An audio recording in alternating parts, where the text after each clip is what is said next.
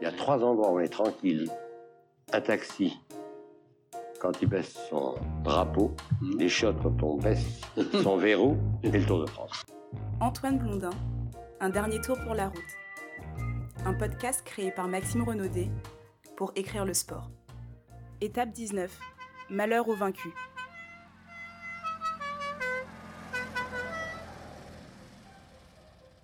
Aujourd'hui, pour cette 19e épisode, il est encore question de Bahamontes et Anctil, puisqu'on remonte le temps, direction l'année 1963, lors de laquelle Maître Jacques remporta son quatrième Tour de France. Mais cette édition 1963 a aussi été marquée par les nombreux sifflets à l'égard du cycliste belge Rick Van Looy. L'occasion pour Blondin de nous montrer qu'il aime aussi écrire des chroniques sérieuses. Dans celle qu'il rédigera à Toulouse au soir de la 12e étape, il commence par vanter les mérites de la ville rose et de ses habitants, avant de vilipender leur attitude à l'arrivée.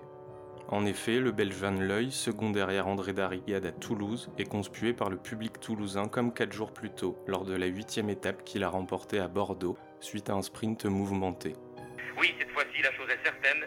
Nous allons assister à un sprint massif. Et c'est Van Looy avec son équipier Ludo Janssens qui prend le dernier virage avant de pénétrer sur la piste du vélodrome de Bordeaux.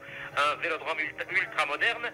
C'est encore Ludo Janssens avec Van Looy dans la roue qui débouche sur cette piste où il reste un tour et demi à faire, c'est-à-dire un peu plus de 700 mètres. Vous voyez, Ludo Janssens en deuxième position, Van Looy est venant en troisième position à l'extérieur, enfermé le Hollandais Janssen. Vous reconnaissez, notre compatriote Willy Van Itsen. Ludo Janssens toujours avec Van Looy dans sa roue. Mais voilà Alphonse Ellemans qui, débouche et qui vient se placer en tête. Rick Van Looy se trouve maintenant dans la roue d'Alphonse Ellemans. Van Itsen en deuxième roue. Et regardez bien, Darrigal attaque par l'extérieur et vous allez voir que Van Looy résiste très bien, tandis qu'une chute se produit derrière. Vous avez vu tomber Van Itsen. Darrigal attaque Van Looy, il n'y a rien à faire. Forêt essaye de passer à l'intérieur, mais vraiment il y a très peu de place.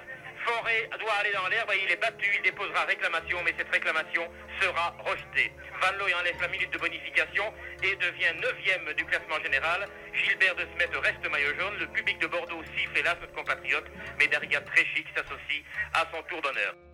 Il en sera donc de même à Toulouse, ville qui est chère à Blondin l'amateur de rugby. Mais ce jour-là, Toulouse l'irrite particulièrement, au point qu'il pousse un coup de gueule dans sa chronique. Pour cela, il met en place une métaphore filée de l'homme de Cro-Magnon qu'il compare à ceux qui ont conspué le Belge Van Looy, vainqueur de 4 victoires d'étape cette année-là.